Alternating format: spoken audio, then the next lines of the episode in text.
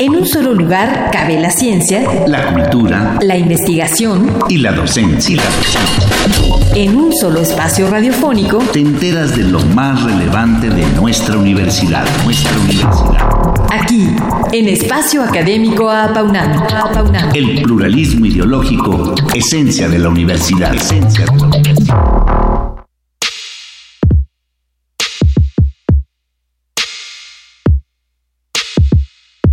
Hoy se cumple medio siglo del movimiento del 2 de octubre de 1968, por lo que Espacio Académico APAUNAM no podía dejar de lado este tema tan importante y sensible para la historia de nuestra universidad como para el país.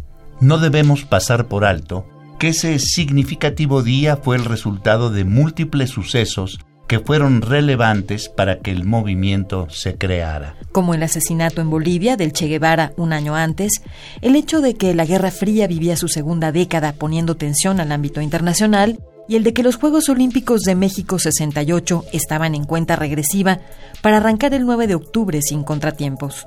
Acompáñenos en este programa especial en el que hablaremos del 68 así como de algunas figuras académicas importantes que lo hicieron posible.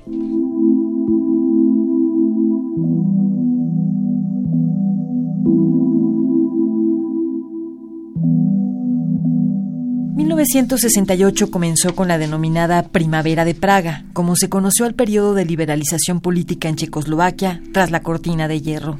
Otro suceso importante fue el movimiento afín al nuestro, el del Mayo francés, que se fue haciendo a través de una cadena de protestas que se llevaron a cabo especialmente en París y que también fueron reprimidas. Y mucho más cerca, en los Estados Unidos, múltiples fueron las protestas que se hicieron contra la guerra de Vietnam, así como por el asesinato ese año de dos líderes significativos, Martin Luther King y Robert F. Kennedy y estos solo por mencionar algunos de los hechos más representativos que rodearon al movimiento del 68 mexicano. En México, el movimiento estudiantil que aparentemente comenzó el 22 de julio de 1968 con una pelea entre estudiantes de la Vocacional 2 del Instituto Politécnico Nacional y de la Preparatoria Particular Isaco Choterena incorporada a la UNAM, arrastraba numerosos antecedentes. Al conocido periodo denominado como el milagro mexicano, le sucedió una crisis económica y política que fue construyendo diversos movimientos encabezados por numerosos grupos obreros, campesinos, de profesionistas como los médicos y de los mismos estudiantes. Motivos no faltaban. El mundo y el país estaban en conflicto había un endurecimiento gubernamental y hasta situaciones específicas de algunas universidades públicas. En todo caso, durante ese proceso participaron también muchos individuos y dentro de ellos personajes que fueron claves para que ese proceso tuviera lugar. Entre ellos estuvieron importantes académicos que, como corresponde al tema de nuestro programa, queremos resaltar en este aniversario. Empezaremos por Javier Barros Sierra, el entonces rector de nuestra máxima casa de estudios y uno de los intelectuales más importantes de la época. Barros Sierra ingresó en la Universidad Nacional Autónoma de México, en donde se graduó como ingeniero civil. Más tarde obtuvo la maestría en Ciencias Matemáticas en la Facultad de Ciencias. Empezó su rectoría en nuestra universidad en 1966 y desde el inicio de su mandato sobresalió por emprender decisiones y acciones destacadas, pero nada comparado al papel que jugó durante el movimiento estudiantil dos años después. El 30 de julio de 1968 y luego de una dura represión a los estudiantes de la Escuela Nacional Preparatoria número 1 de San Ildefonso, Javier Barrosierra hizo la bandera nacional a media asta en la explanada de la Rectoría y pronunció un discurso. De él destacamos estas palabras. La universidad es primero. Permanezcamos unidos para defender, dentro y fuera de nuestra casa, las libertades de pensamiento, de reunión, de expresión y la más cara, nuestra autonomía. Durante el movimiento, su postura fue en contra de la violación de la autonomía universitaria y a favor de la libertad de los estudiantes, a quienes apoyó y acompañó en muchos momentos. Cabe mencionar que los académicos estaban excluidos del Comité Nacional de Huelga, que fue la principal estructura organizativa y de dirección política del movimiento del 68, y que se había creado el 2 de agosto de ese año. Por eso es que el día 8 se formó la coalición de profesores de enseñanza media superior y prolibertades democráticas, en las que participaron algunos distinguidos personajes. Tal es el caso de Eli de Gortari, que en 1938 había ingresado a la UNAM a la Facultad de Ingeniería y más adelante a la Facultad de Ciencias, a donde posteriormente trabajaría de manera brillante en la academia, como también lo hizo en la Facultad de Filosofía y Letras. Años después, ya durante el movimiento, se unió a la coalición de maestros en la que tuvo una destacada participación, llegando a ser miembro de la Comisión de Honor y Justicia, que colaboró activamente en diversas tareas a favor de los estudiantes y profesores universitarios.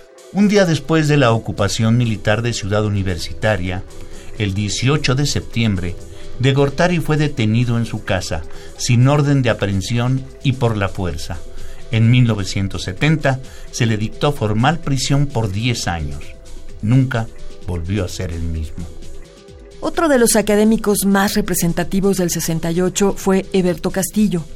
Estudió para ingeniero civil en la UNAM y simultáneamente matemáticas y física. Fue profesor de nuestra universidad y del Instituto Politécnico Nacional. A lo largo de su vida se unió a diversos movimientos populares y fue uno de los líderes que más destacaron en el 68.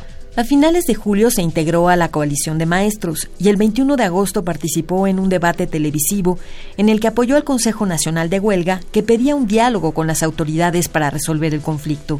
Una semana después, en el Zócalo de la ciudad, dio un importante discurso y el 15 de septiembre, con motivo del aniversario de la independencia, Eberto Castillo dio el grito en la explanada de Ciudad Universitaria. Tras los acontecimientos del 2 de octubre en la Plaza de las Tres Culturas, el ingeniero Castillo permaneció escondido seis meses, hasta que en mayo del año siguiente fue encarcelado en Lecumberri, donde estuvo preso dos años por su participación en el movimiento. Nunca abandonó sus ideas.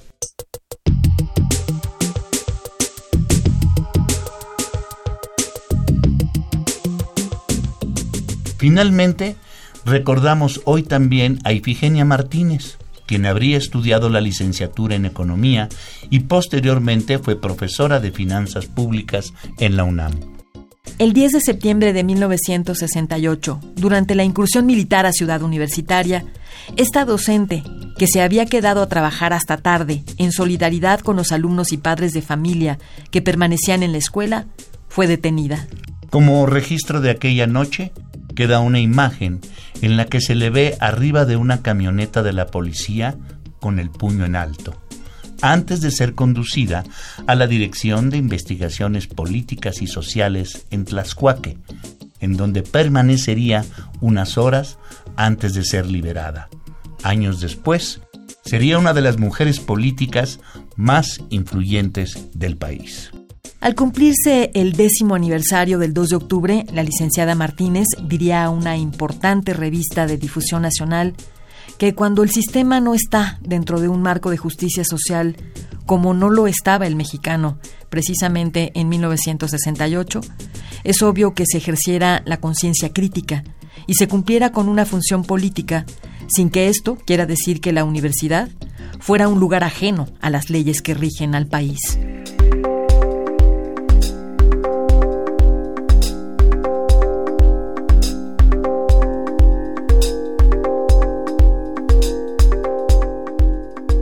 Para concluir nuestra reflexión de hoy, diremos que el movimiento del 68 no hubiera sido lo mismo sin la intervención de este otro sector, el académico, del que hemos tomado solo algunos episodios de cuatro de sus representantes más conocidos. Por ahora, baste decir que el México de hoy también es fruto de esa generación de formadores sobresalientes a los que recordamos en este medio siglo del 2 de octubre con respeto, dignidad y memoria. Porque como todo universitario sabe, 2 de octubre no se olvida.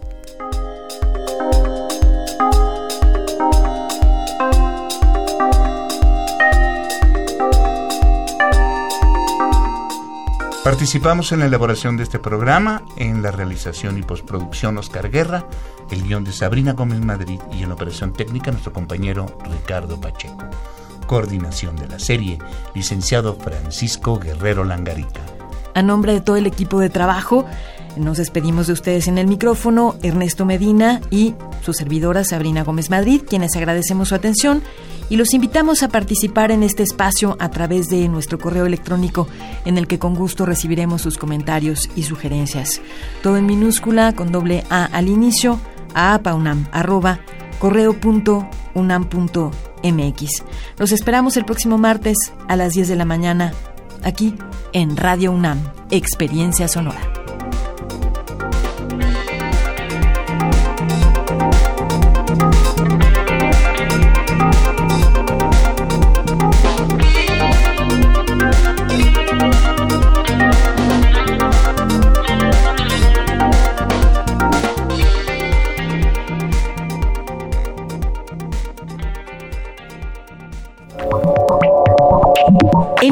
Lugar cabe la ciencia, la cultura, la investigación y la docencia. En un solo espacio radiofónico te enteras de lo más relevante de nuestra universidad, nuestra universidad. Aquí, en Espacio Académico Apaunam. El pluralismo ideológico, esencia de la universidad. Esencia de la universidad.